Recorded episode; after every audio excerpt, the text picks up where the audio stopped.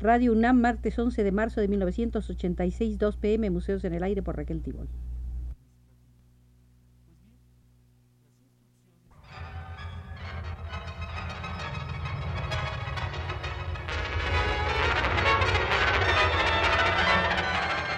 Museos en el Aire.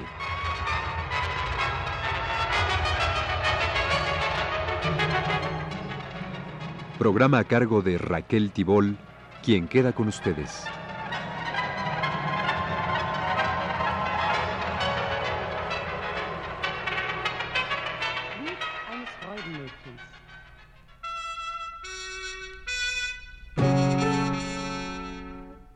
Meine Herren, mit 17 Jahren kam ich auf den Liebesmarkt und ich habe viel erfahren, Esta de hoy es, queridos amigos, la tercera visita al Museo del Arte producido durante la República Alemana de Weimar. Hemos iniciado este ciclo como complemento a la excepcional exposición que todavía se presenta en el Museo de Arte Moderno de Chapultepec. Gráfica crítica en la época de Weimar. Los artistas, como la propia República, heredan todas las consecuencias de la Primera Guerra Mundial. Los artistas han ido a los frentes de lucha y han visto en todo su horror algo que al principio había alentado algún tipo de exaltación social. George Gross le escribe el 15 de marzo de 1917 a su cuñado Otto Schmalhausen desde el sanatorio de Gordon, donde estaba internado. Mis nervios estaban deshechos. Antes ya de que viera el frente, los cadáveres putrefactos y las alambradas punzantes, primero me han neutralizado, internado, para analizar mi aún dudosa aptitud, los nervios, cada una de las fibras más pequeñas, horror, repugnancia. En 1916 es llamado a filas Rudolf Schlichter, quien es destinado al frente occidental. Después de una huelga de hambre se le retira del servicio activo. En 1914, Gerd Wolheim, como granadero del regimiento sajón Königin Augusta, acude primero al frente ruso y después al frente francés. Resulta herido en dos ocasiones. Con las experiencias que vive en las trincheras, esboza un diario a base de dibujos. Es la fuente visible de su estilo violento, convulsivo de la posguerra. La herida y el dolor son a partir de entonces un tema que le acompañará para siempre. La primera obra que compone tras su regreso de la guerra es un cuadro de gran formato bajo el signo del horror, un altar de los sufrimientos de los soldados del frente. El herido se titula y lo realizó en 1919. Nos acompaña en esta visita Eberhard Rotters, quien nos señala las experiencias del soldado del frente y el reconocimiento de la insensatez de la guerra en toda su crueldad y terrible magnitud fue para los artistas el primer móvil que les indujo a ese arte plástico que se presenta a los ojos del público con particular acidez. Los artistas se enfrentan a las vivencias, amarguras y decepciones que les fueron infligidas con los únicos medios de que disponían, con el pincel, la pluma y el lápiz.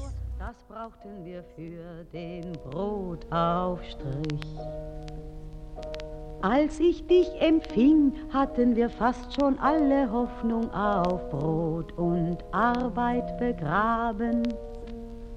Und nur bei Karl Marx und Lenin stand, wie wir Arbeiter eine Zukunft haben. Als ich dich in meinem Leib trug, war es um uns gar nicht gut bestellt. Para poder curar o cuando menos cicatrizar las heridas que la guerra había abierto en el alma de los que retornaban, hubiera sido preciso un tratamiento de largos años. Pero de nuevo en el hogar vuelven a experimentar graves desencantos. Lo menos que podían haber esperado era una solidaridad de quienes habían permanecido en la patria con los inútiles y graves sacrificios y sufrimientos que les había deparado el servicio en el frente. Sin embargo, los que se habían quedado en casa, las mujeres, las madres, los hijos y los hombres de edad, se encuentran por su parte hambrientos y agotados hasta lo indecible. La gente se ha vuelto apática e indiferente. La estampa de los mutilados de guerra en uniformes andrajosos y muletas, de jóvenes sin brazos, sin piernas y con las caras desfiguradas, determina la escena callejera en las ciudades alemanas. Los soldados, que llevados por el entusiasmo general habían acudido en 1914 inocentemente a la guerra, apenas son advertidos por los transeúntes. Estos, si ven en la acera algún vendedor de cerillos mutilado, desvían la mirada hacia otro lado. Las personas en Alemania no soportan ya la realidad en la que tienen que vivir ahora. A todo esto viene a sumarse una serie de acontecimientos. Tras la caída de la monarquía se proclama en Berlín por duplicado la primera república alemana. Carlos Liebknecht, el socialista oposicionista y fundador del primer partido comunista de Alemania, que al principio llevó el nombre de Alianza Espartaquista, proclama la República de los Soviets. Felipe Scheidemann, el socialdemócrata, proclama la República Alemana. Los alemanes no acostumbrados a las reglas del juego de la convivencia democrática desplazan las controversias políticas a la calle. Sangrientas luchas de barricada siembran la inseguridad en las ciudades. Las primeras peleas callejeras con las que se inicia una guerra civil subrepticia son las de la Revolución de Noviembre de 1918. En 1919 el socialdemócrata Gustavo Noske, jefe supremo de las tropas de la Reichswehr, sofoca el levantamiento de la alianza espartaquista. Rosa Luxemburgo y Carlos Liebknecht son asesinados por oficiales radicales de derecha. El gobierno soviético republicano de Múnich es derrotado por la intervención del Reichswehr. El presidente del gobierno de Baviera, el abogado Kurt Eisner, es muerto a tiros por un radical de derechas. Es ist alles halb so schlimm, der Mond sieht aus wie immer. Das Fleisch legt auf in den Vorstädten, die Trommeln schlagen mit Macht. Gott im Himmel, wenn sie etwas vorhätten, wär es heute Nacht, eines Morgens früh La burguesía se desentiende de todo esto atemorizada.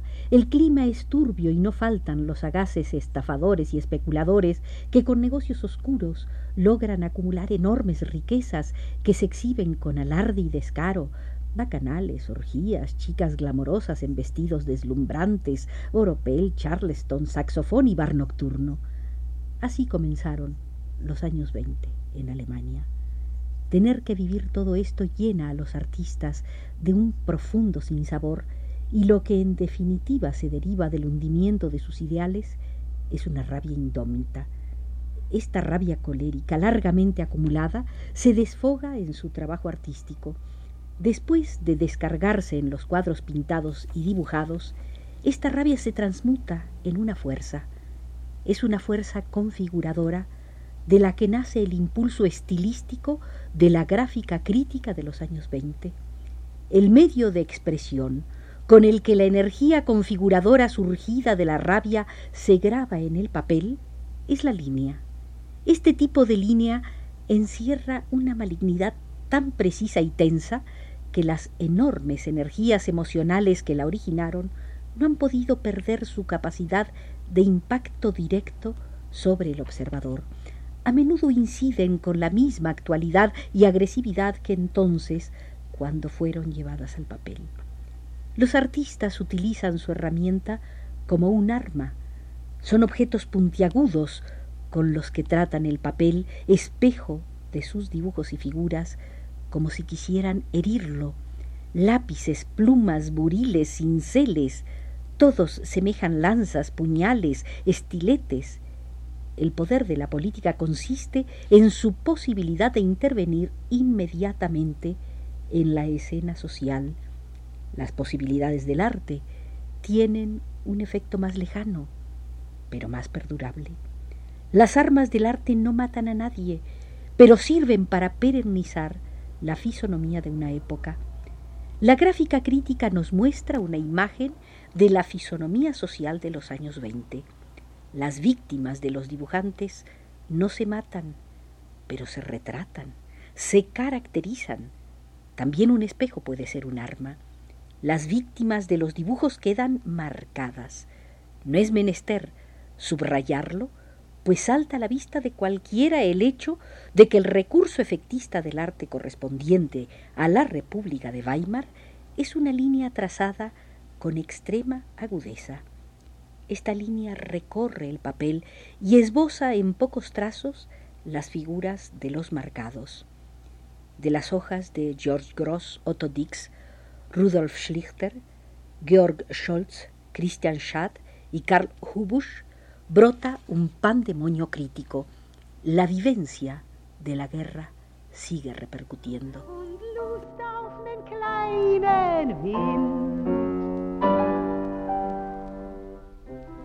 Ach, Schnitter, lass es sein genug. Lass Schnitter ein Halm stehen. Trink nicht dein Wein auf einen Zug und küss mich nicht im Gehen. Nimm's von den Pflaumen im Herbste, wo reift Otto Dix evoca en sus aguafuertes, realizados con esmero técnicamente magistral, los recuerdos del horror de las trincheras, para que nadie lo olvide. George Gross esgrime una pluma afilada para ensañarse con los generales, con los militares, que ni después de la catástrofe saben dejar de jugar a la guerra. Por sus provocaciones plásticas al Reichswehr, Gross es procesado y condenado. Se representa la avaricia y glotonería de los estafadores se muestra la mezquindad de los aburguesados y a todo esto se suma también otro leitmotiv, la perversión erótica. Hay que considerar que los mismos artistas habían crecido en un ambiente muy beato desde el punto de vista sexual. En la sociedad burguesa de la época imperial, los temas sexuales eran considerados como tabú y los jóvenes no recibían ninguna educación sexual. La consecuencia de ello era que las fantasías eróticas de la pubertad se alzaban a alturas inconmensurables y el remordimiento nacido de la crasa desproporción entre fantasía y realidad grababa el comportamiento de los hombres. En su autobiografía titulada Un pequeño sí y un gran no, George Gross dice un encanto dulce y misterioso despertaban las artistas encorsetadas y de rollizas caderas, como correspondía a la época. Con los anteojos de teatro se podía admirar aquí abundantemente toda la esplendidez carnal en contraposición a la moda de antes que todo lo cubría. Las piernas de gruesos muslos en las medias de seda eran un factor muy importante en mi fantasía. Hasta aquí el texto de George Gross. Las visiones eróticas hacían brotar de la imaginación de los artistas verdaderos monstruos de feminidad exuberante, y su arte les ayudó a sublimar sus pueriles fantasías, y no sólo las suyas, sino a título representativo las de todo el mundo varonil, plasmándolas en lenguaje pictórico y haciendo de ellas una parte esencial de su propio estilo. En estrecha relación con este atraso se encuentran también los dibujos sobre luchas de indios que simbolizan igualmente unos sueños juveniles gráficamente colmados. Por supuesto que los artistas estaban dolorosamente conscientes de las propias inhibiciones que tenían que superar y el recurso artístico que emplearon intuitivamente para expresarlo es el pseudo primitivismo y el pseudo infantilismo tratado con suma maestría del rayado de ciertos dibujos. Las antiguas reglas de la moral social parecieron hundirse ahora de repente después de la guerra de igual forma que la estructura social en su totalidad. Con el comienzo de los años 20, se desata súbitamente en la sociedad alemana de las grandes urbes una libertad erótica sin precedentes. Mas no se trata de una verdadera revolución sexual con el objetivo de lograr una igualdad de derechos entre hombres y mujeres, sino simplemente de un libertinaje extremo. El libertinaje completaba la escena social.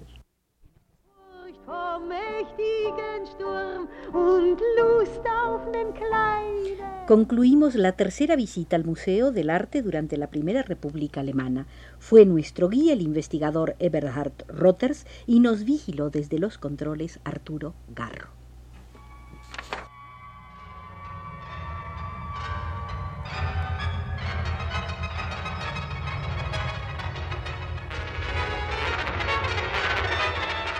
Este fue Museos en el Aire